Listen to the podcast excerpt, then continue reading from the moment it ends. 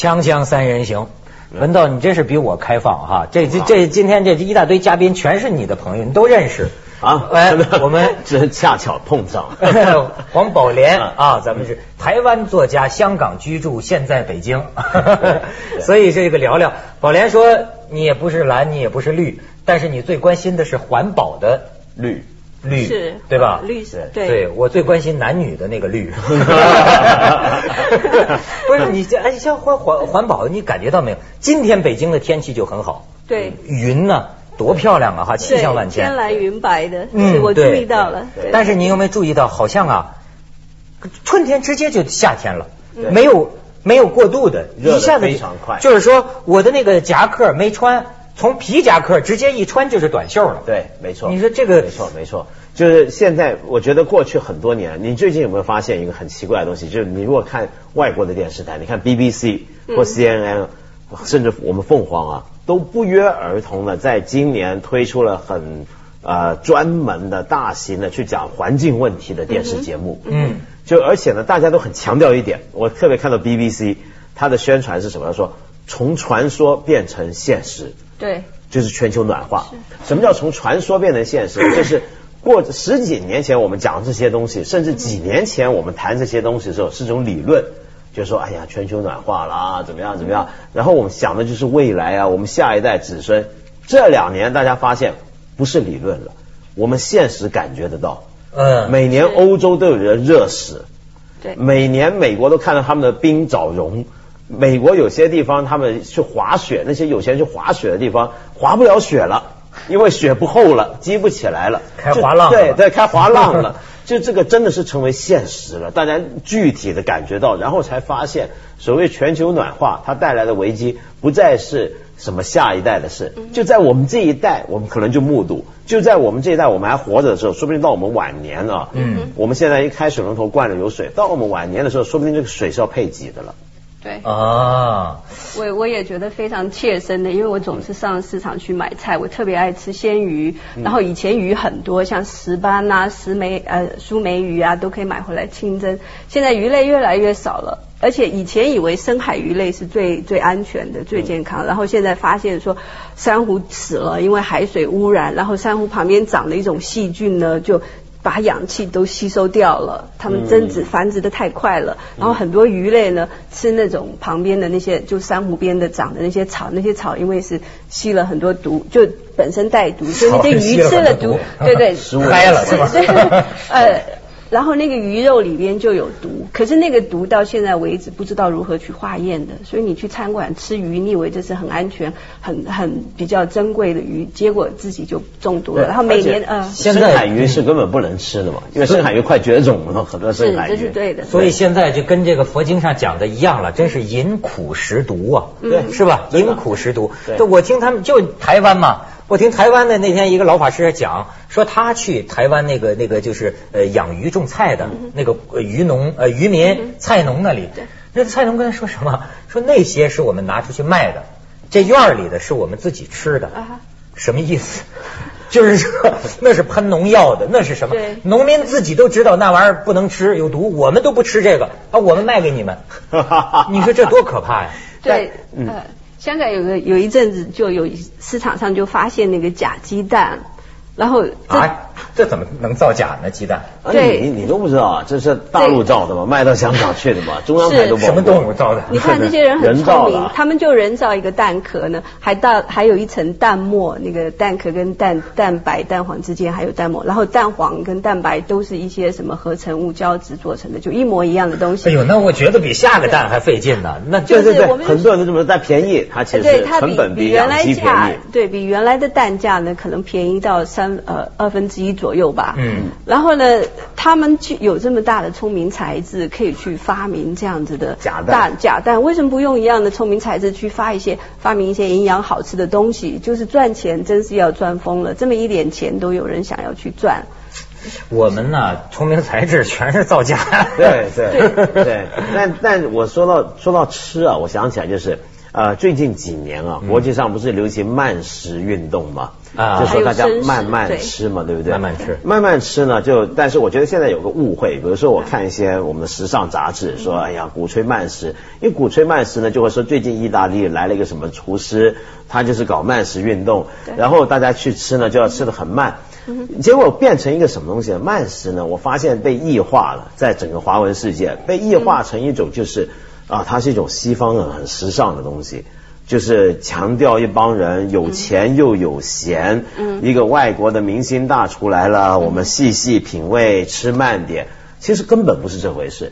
最早的慢食运动，直到今天为止，慢食运动讲究的从来不是贵价的东西，它讲究的更不是什么外国来的东西，它讲究就是你是什么地方的人，你好好尝你那个地方的菜；你是什么地方的农夫，你好好种你那个地方的东西。嗯，比如说大家在北京吧，北京就。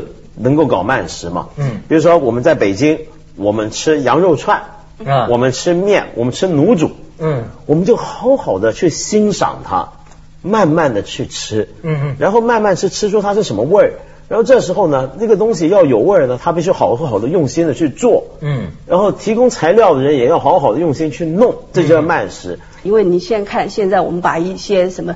纽西兰的新新鲜牛肉空运到这里，或者是哪边的虾子，哈尔滨的虾空运到哪里去？那种耗费，甚至那些有钱人在纽约的明星们，非得要吃到巴黎什么面包师做的师傅，每天空运早晨供应给他们，这些都是重大的消呃那个耗费能源的一个问题。所以慢食里边有一个一个跟环保非常相关的，就是你吃东西要追溯它的来源，然后追溯来源，因为很多产品不告诉你什么地方生产的，还有运送的太远了。都是原因，那你就吃当地的生产的食物。但慢食里边还有一个是一个生活习惯，它其实是老祖宗的吃饭方式。嗯，然后细嚼慢咽。细嚼慢咽，特别是在欧洲人、南欧的地方的民族性，就是整个下午他们可以晚中餐可以吃上两三个小时的，是慢慢的。对，我在巴黎，好家伙，点菜他们恨不能点仨钟头，就在上来聊，哈哈家整个一直吃到晚上十点都不止，对多好啊，是吧？而且呢，还有一点很重要就是。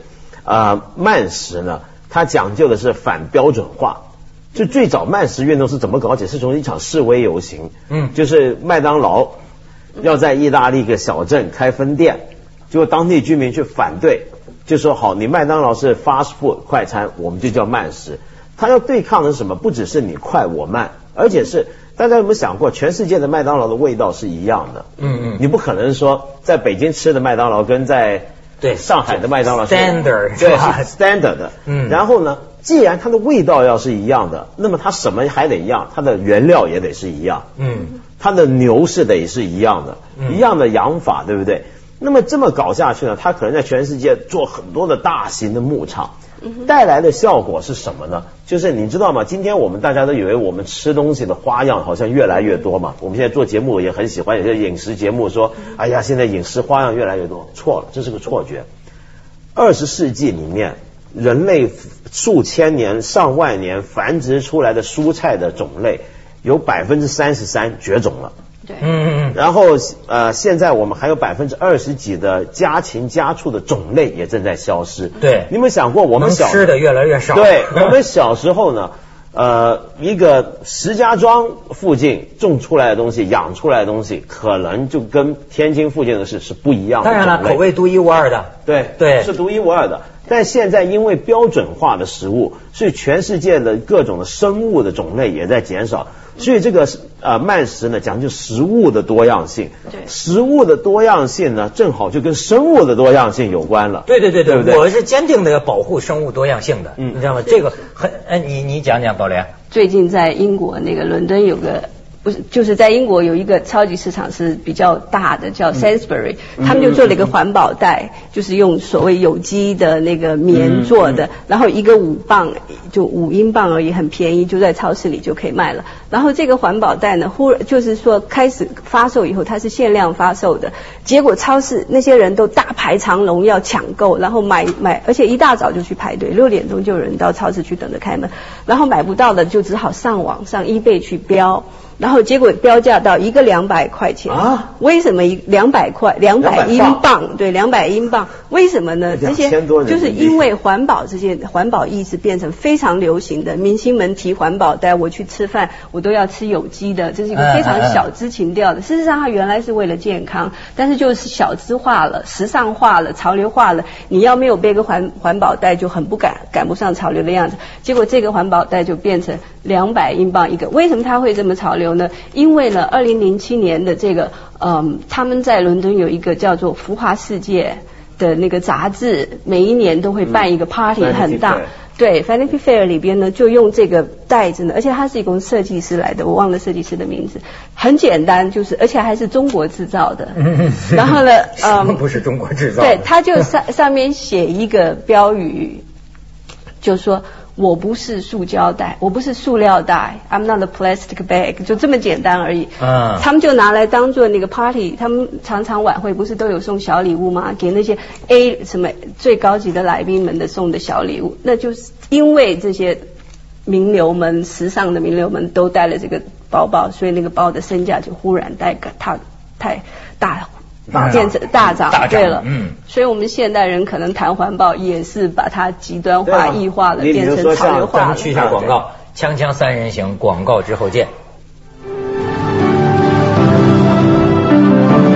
其实我听他说呀，这就是说到文化了，就是说，你比如说环保，我跟你说，你比如说到深的地方，它跟什么有关系啊？你要多站在别人的立场想一想，就是己所不欲，勿施于人。如果一个社会啊，人跟人之间这个文化是极度自私，我管你呢，在我死后哪管洪水滔天？你看他他这种做人，如果这个社会成集群大面积的这样的话，那你也可以相信他的环境啊，也好不了。所以说，包括甚至说感恩呐，这种东西，这种感情跟这种环保其实有一定的联系。嗯，我就觉得，你看现在我我越来越相信我父母亲是对的。我父母亲是我偶像，曾经在这个中年，你会有一个阶段啊，觉得他们太老土了，对吧？什么都不合你的意。但是我现在越来想想，我身上所有的特点都是父母亲的遗传呢。比如说我爸爸做事很认真，是吧？哎，我我我我还觉得这会成强迫症，这是好事啊！你为什么不能开放的看？我再举一个例子，就好比说吃饭啊。哎呀，我有件事体会很深。有一次我请他们吃饭，说咱吃点好的，爸爸妈妈从来舍不得出去吃。你知道那天跟我说，说我们下决心，我们出去吃一回啊。我们去吃了一回肯德基，花了四十块钱，这是一年的大事儿。我父母亲是特别简朴的人。嗯。然后我说咱吃大餐去，吃完之后不是有一个现在的这个酒店里都有一个筷子，一个塑料袋，嗯，也放着一双筷子，放着一个毛巾，一个湿毛巾嘛，每人一位嘛。嗯然后呢，吃完之后，我父母亲就是说把这个毛巾拿走，说回家涮一涮，不就是很好的抹布吗？你知道吗？当时猛一想，我说你们拿这干什么呢？但是我后来回来路上想想啊，我父母是对啊，难道糟蹋就对了吗？你扔了就对了吗？是吧？难道说你点的菜剩下一大堆，全扔垃圾桶里？你你就对吗？对，而且啊，你刚刚说那个筷子啊，我觉得很重要。就现在我们有很多人为了追求自己的健康跟卫生啊，牺牲的是全体的福利。嗯哼，就像用这个一次性筷子，嗯，一次性筷子是种多浪费、多不环保的东西。你想想看，就像刚刚宝莲举那个例子，现在我在香港的超市有时候看到有人买有机蔬菜，从纽西兰来的，你为了自己吃一个有机的蔬菜，结果你要让飞机多跑一趟。嗯啊，去耗费那么多的能源，飞机是世界上最耗能、最耗石油的一种交通工具之一。所以现在有人甚至主张大家应该少旅行嘛，或者环保旅行嘛。嗯嗯。不止少旅行，你要去旅行的话，你消耗掉的这些排排的二氧化碳要被累积起来，然后每个人要限量供给，你能够消耗多少二氧化碳？然后你要消耗多了，你要付钱去把它买回来，买买了你的定额。对，现在很多人主张就是说。每次现在有有人真干这事儿，嗯，我每次旅行一趟回来呢，我就在什么地方，我就捐钱出来去种十棵树，因为我刚刚消耗掉的那些能源，正好要几棵树才能够把它吸收掉。个人自个儿算自个儿的账，是吧？你耗了多少，补回多少。对对对对。但是我也听到过一种观点，也好像也是学术界的一种观点，说啊有点杞人忧天吧。这也是一种观点，就说什么全球暖化，甚至有人认为就说没那么严重。就说几几几十亿年来，地球的这个气象一直在变化。说人类你太自大了吧？你以为你那点小活动真的就能改变这个环境？我也听过这么一种有有几种说法，有一种说法呢是认为呢啊，干脆不认为有全球暖化的现象，或者是不认为全球暖化会带来多大的问题，这是一种观点。那么这种观点呢，现在一般在学术界里面比较站不住脚了。主要是有一个曾经有个丹麦的科学家写过一本书讲这个，就揭穿环保全是骗局。但是后来呢，主流科学界呢都在很多杂志上面群起而攻之，反驳他。呃，但是这一派观点呢，现在也有市场，主要是啊一些能源公司、石油公司他们很喜欢。那么呃，第二种观点是什么？就是认为的确有全球暖化。但是呢，全球暖化呢，呃的原因不是人类造成的，而是地球本身自然的规律。对，那么呃，这第二种观点呢，我觉得跟环保界的很多想法呢不一定是矛盾，因为环保界里面有人就说，我们为了要减慢全球暖化，我们能做什么？那么根据这些人观点说，我我们什么都做不到，但是起码我们得想，就是暖化了之后怎么办？这方面大家就有共同的。利利益所在，就是说，真的是全球暖化是，如果是现实发生了，呃，不管它是人造的还是自然的，我们要有解决方法吧？现在该做什么了？对对对，宝莲，嗯，我觉得刚才提到的那个第二个观点，已经是非常确认的一个事实。从天气，从食物，我们吃的东西，已经经验到了，从各处发生的灾难，什么呃台风、龙卷风的发生啊，很多我们已经证了是是事实的。呃，我就说到那个，嗯，戈尔不，美国以前的那个副总统，副总统，他不是刚出版了一本，他不是刚赢了奥斯卡的，不方便的真相吗？不不便奉告的真相，其实已经很清楚的告诉了我们，然后我们自己也也。嗯，对，嗯嗯，还还还还有人开戈尔玩笑呢，说他自己好像是用一种什么车还是什么飞机啊，说是他耗费的能源还多。说他的家，他的家也太大了，对吧？老是开着灯，如何如何嘛，老在笑话他嘛。不过现在就是你看到这个东西啊，所谓的环境保护问题啊，呃，已经让很多科学家弄得很头疼。为什么？因为你知道刚刚这个布什政府啊，他现在也快完蛋了。大家现在很多杂志啊，我在。看到很多国外美国的人都在开始总结他的任内的成就，其中的成就是什么？就是大部分的科学家都讨厌他，就因为他在他任内他做的他们呃国家做的很多的研究都被认为是歪曲数据，嗯，就迎合少部分人的意见，嗯，那么主要就是在环境政策上面，嗯，在环境政策上面，他大家都认为他们做了很多的。呃呃呃呃，扭曲事实的虚假情报，虚假情报，打伊拉克打伊拉克一样。但是呢，呃，你像我刚刚讲啊，我们该想将来怎么活下去。嗯。这个是无论是呃你认不认为呃全球暖化是人造成的，大家也要去面对。这里面有什么问题呢？我随便举个例子啊。很快我们就会看到淡水不够。嗯。嗯。因为我们冰川冰雪融的太快了。那么冰水融的太快，而且这个现在降雨量也有些地方会下降。那么将来当水不够用的时候该怎么办呢？你知道吗？已经有些国家在觉得自己可以发财了。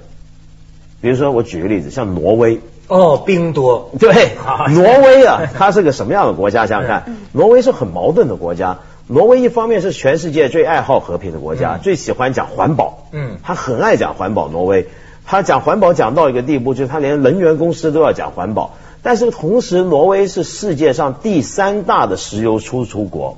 嗯，挪威主要财富是来自它出出口石油。那么它一方面出口石油，但第二方面它要讲环保，这是矛盾的。但它不能不讲环保。为什么它不能不讲环保呢？因为它都是冰天雪地，它那冰要是融化了，那不是开玩笑的，对不对？最先淹的就是他最先淹的就是它，所以他们也讲环保。可是他们现在已经有帮人在想，哎。将来要是冰都融了，我们就能卖水了。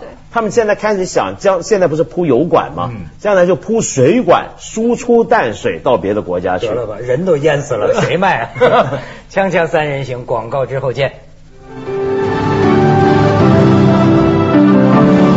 你像宝莲这讲究到什么程度？到我们这个内地来啊，说啊，你从超市买回来的东西，你怎么不马上放冰箱呢？说这对健康都不好，是吗？我没有，因为买的有肉，所以我就很担心那个温差差别的时候肉会坏掉。不过这是很个人的习惯。我想补充说一点，刚才讲到环保跟时尚这个问题呢，嗯，像那个。那个电影明星很多，他们就开始开环保车呀。还有一个叫那个 Julia Roberts，是不是？对对对，他连茱莉亚罗伯森对他甚至出门都喝咖啡是自己带着环保杯的。所以我一方面呢很反对把这种环保时尚化、环保意识时尚化，但是我一方面又觉得说，一个潮流如果能够普及，然后带动大家环保，然后持续下去的话，也是非常好的一个事情。对，当然了，其实明星他有一个呃力量在嘛。对对。你比如说，像我最近看过一个短片，那个 YouTube 上面都播的到处都是。那个短片是谁拍的呢？是 DiCaprio，就是铁达泰坦尼克号那个男主角，那个叫叫迪卡，咱怎么翻译？迪卡普里奥是吧？嗯。他拍的什么短片呢？他讲的就是这个美国，他这个他这个美国的很多明星很有政治意识啊，还不止环保。他拍这个短片是要批抨击美国政坛里面有帮政客，给能源商呢勾结了。嗯啊，这个变成是呃一帮人一一鼻孔出气，怎么样破坏环境？而且传说他现在还资助去拍一个电影，那个纪录片好像已经拍出来，听说很轰动。嗯，讲什么呢？就是说，其实像我们今天讲环保车，环保车最环保的当然是用电的车嘛，比用石油便宜多了。可是呢，呃，大家一直有个印象，用电的车啊，开的不远，而且速度慢。电瓶车，电瓶车是吧？但是呢，其实早在九十年代，美国已经有些车厂呢是开发出用电的车，而且依照那个速度下去看的话，它应该是越来越能够提高它的效率跟速度的。但是为什么后来就开发了一代，嗯，就没了呢？而好莱坞很多明星是很喜欢开电车的，因为他们也要标榜环保嘛。嗯。结果最近呢，这个 DiCaprio 好像就赞助一个人拍纪录片去探讨这个问题，探讨出来的结果就是。原来当年美国这个汽车厂，他发明这个车的时候，的确各方面都很好，但是马上受到石油商的压力，啊，就不让他再搞下去。是是是，这都是经济利益在作祟。经济利益，嗯，所以，嗯，对不起，你讲你讲啊。我我想到那个，在我第一次到中国的时候，哪个大街上都是自行车，然后我回纽约去就觉得说，哪个人要是聪明的话呢，发明。